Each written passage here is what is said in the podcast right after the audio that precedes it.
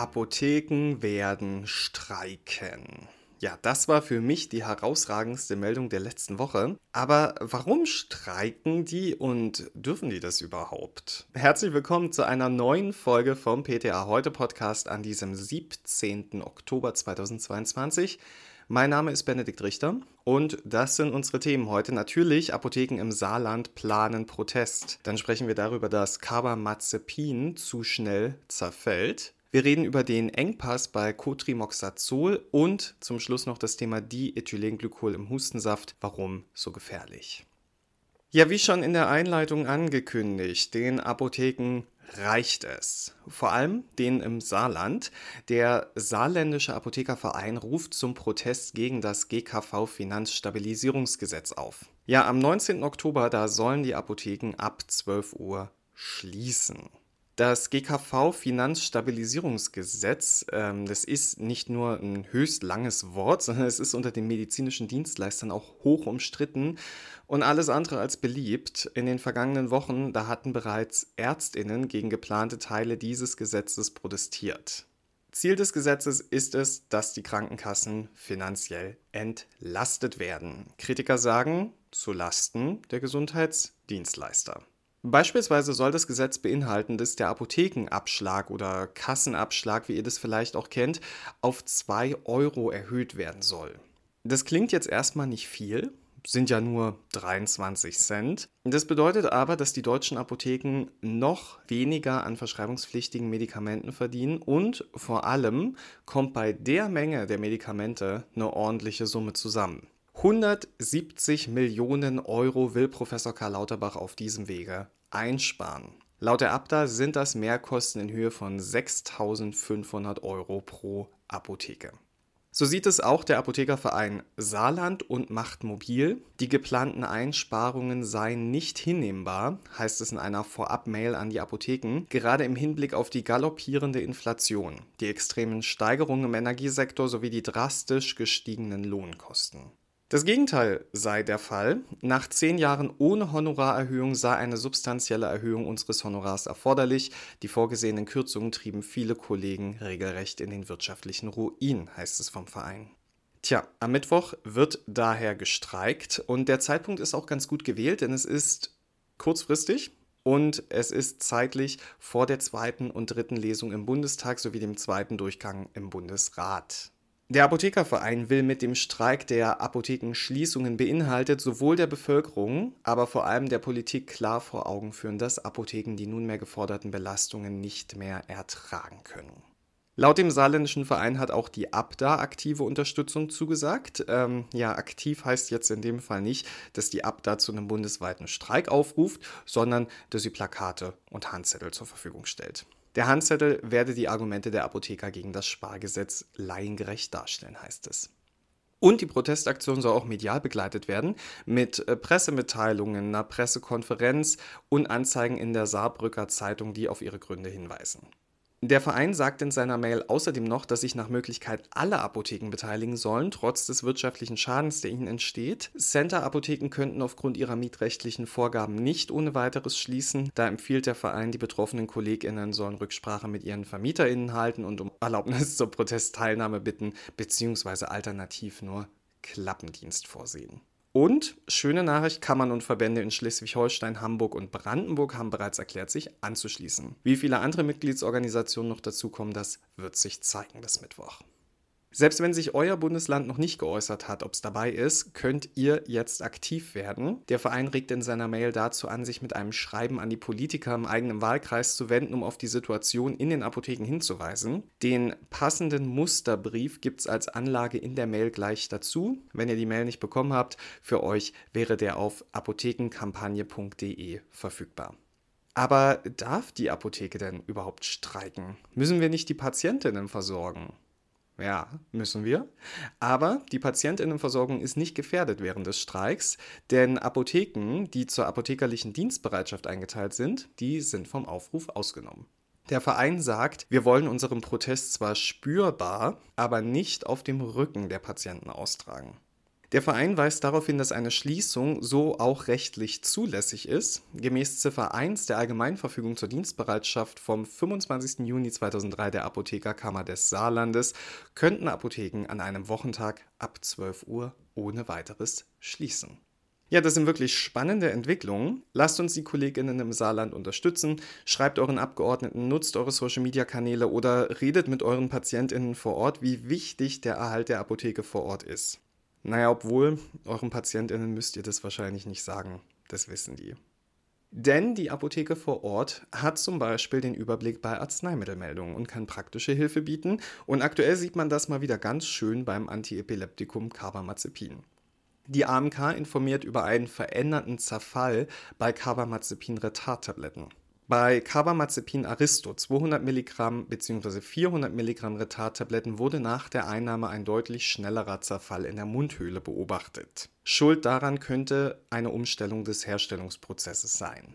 Laut Aristopharma wurde das Granulierungsverfahren geändert und seitdem erhalte die Firma zunehmend Meldungen über einen beschleunigten Zerfall. In drei Fällen hätten betroffene PatientInnen davon berichtet, dass sich die Retardtabletten bereits im Mund auflösten, dabei teilweise schäumten und bitter schmeckten. Ja, alles andere als angenehm, ne? In zwei anderen Fällen seien die Retardtabletten schon bei der Entnahme aus den Blistern zerbrochen bzw. zerbröselt. Außerdem seien teilweise Pulverreste im Blister zurückgeblieben. Wie das Unternehmen mitteilt, legen derzeit keine Hinweise auf eine Beeinträchtigung der Qualität und Wirksamkeit vor. Ein Rückruf der betroffenen Charge erfolgt deswegen nicht. Dennoch teilt das Unternehmen in einem Informationsbrief mit, welche Packungsgrößen und Chargen derzeit betroffen sind. Das könnt ihr auf ptaheute.de auch gerne nochmal nachlesen. Die AMK bittet Apotheken darum, die betreffenden KundInnen entsprechend zu informieren. Bei der Abgabe sollte besonders auf folgende Punkte eingegangen werden. Der Belisternapf sollte bei der Entnahme am Rand und nicht in der Mitte eingedrückt werden. Die Retardtablette sollte in aufrechter Körperhaltung eingenommen werden. Außerdem sollten Retardtabletten immer rasch und mit ausreichend Flüssigkeit geschluckt werden und sollte es mal notwendig sein, die Tabletten zu teilen, dann soll auf einen möglicherweise ungleichmäßigen Zerfall geachtet werden. Sollten im Zusammenhang mit der Anwendung carbamazepinhaltiger Arzneimittel Risiken auftreten, dann bittet die AMK diese unter www.arzneimittelkommission.de zu melden. Hier schließt sich jetzt übrigens thematisch sehr gut der Lieferengpass von Antibiotikapräparaten mit äh, Sulfametoxazol und Trimetoprim an. Kurz heißt diese Kombination Cotrimoxazol. Über den Engpass hatten wir schon vor einigen Wochen gesprochen und damals war der Stand eher so, ja, das Cotrimoxazol fehlt, ist jetzt nicht so gut aber ist nicht dramatisch, weil das geht schon, es gibt ja Alternativen. Als der Kotrimsaft für Kinder ausfiel im Juli, da wurde dann schon der ein oder andere ein bisschen nervös und mittlerweile fehlt eigentlich alles, von Tablette bis Suspension. Laut den betroffenen Firmen werden die Engpässe bis Ende 2022 oder sogar Mitte 2023 anhalten. Zu den Indikationen laut AMK zählen Infektionen der oberen und unteren Atemwege, HNO-Infektion, ausgenommen ist da die Streptokokkenangina, und Infektionen der Nieren und der ableitenden Harnwege. Die Kombination ist in der Liste der unentbehrlichen Arzneimittel der Weltgesundheitsorganisation zu finden. Und auch dem B-Farm wird der Engpass jetzt zu groß und es erlaubt daher die Beschaffung ausländischer Ware über internationale Apotheken.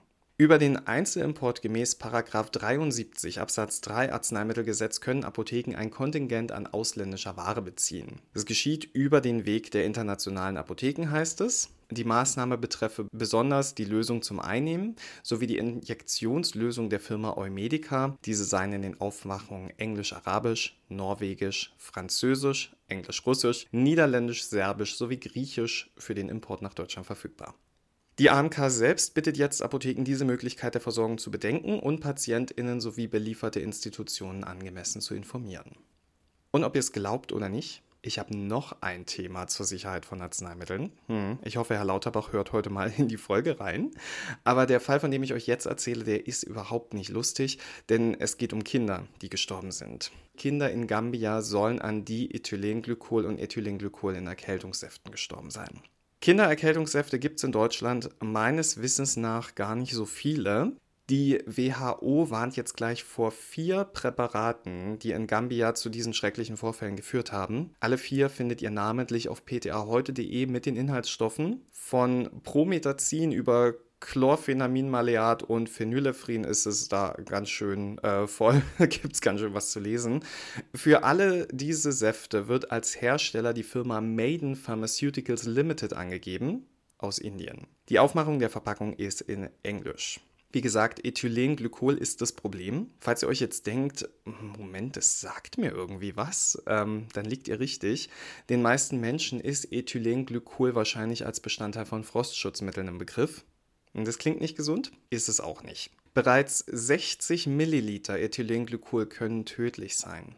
Im Mund erzeugt Ethylenglykol ein Wärmegefühl.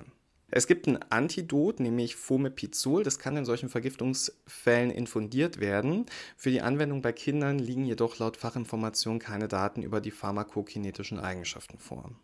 Und auch Diethylenglykol hat eine traurige Berühmtheit. Die Sulfanilamid-Katastrophe in den USA könnte vielleicht der ein oder andere kennen. 1937 starben über 100 Menschen, darunter 34 Kinder, weil Diethylenglykol zur Herstellung von Sulfonamid-Präparaten verwendet worden war. Die Ursache der Todesfälle erkannte man zunächst aber gar nicht. Und dann gibt es noch weitere traurige Fälle. 1995 sollen in Haiti 89 Menschen nach der Einnahme eines diethylenglykolhaltigen Paracetamolsaftes gestorben sein. 1998 30 Kinder in Indien. 2006 sollen in Panama aufgrund von Diethylenglykol über 100 Menschen nach der Einnahme eines Hustensaftes gestorben sein. Und 2007 wurde vor gefälschter Zahnpasta aus China gewarnt und auch hier war wieder Diethylenglykol das Problem.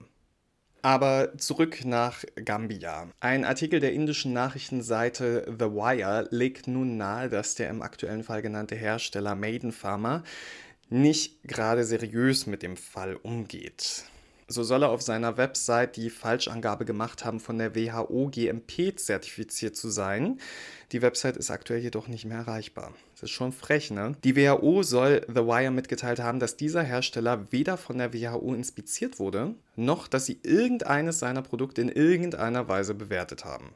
Die WHO soll der Nachrichtenseite außerdem gesagt haben, dass über 70 Prozent der verstorbenen Kinder in Gambia jünger als zwei Jahre waren die WHO habe zudem klargestellt, dass die vier betroffenen Arzneimittel direkt von gambischen Behörden beschafft worden seien. Die WHO sei daran nicht beteiligt gewesen. Die betroffenen Präparate sollen nur für den Markt in Gambia bestimmt gewesen sein, nicht für Indien selbst. Dennoch sollen auch in Indien in einem ähnlichen Fall dieses Jahr 13 Kinder gestorben sein, erläutert The Wire. Die Behörden müssen nun also die Hintergründe aufklären. Ja, ich möchte die Folge ja niemals mit einem schlechten Gedanken beenden. Das ist heute sehr schwer. Aber in all unseren Themen heute kam eine Botschaft durch. Arzneimittel sind ein wertvolles Gut. Unsere Patientinnen brauchen die bestmögliche Beratung dazu, um gute Entscheidungen für ihre Gesundheit treffen zu können. Und genau das leisten die Apotheken vor Ort jeden Tag, immer wieder, egal welche Person, egal welches Medikament und oft sogar egal welche Uhrzeit. Ich wünsche den KollegInnen im Saarland maximale Erfolge für ihre Protestaktion. Ich hoffe, dass sich ganz, ganz viele beteiligen. ptaheute.de hält euch natürlich auf dem Laufenden, was die Entwicklung angeht. Mein Job für diese Woche ist getan. Vielen Dank, dass ihr wieder zugehört habt. Nächste Woche können wir bestimmt darüber reden, wie der Streik bundesweit so lief. Bis dahin wünsche ich euch eine produktive und schöne Woche. Bis dahin, gehabt euch wohl.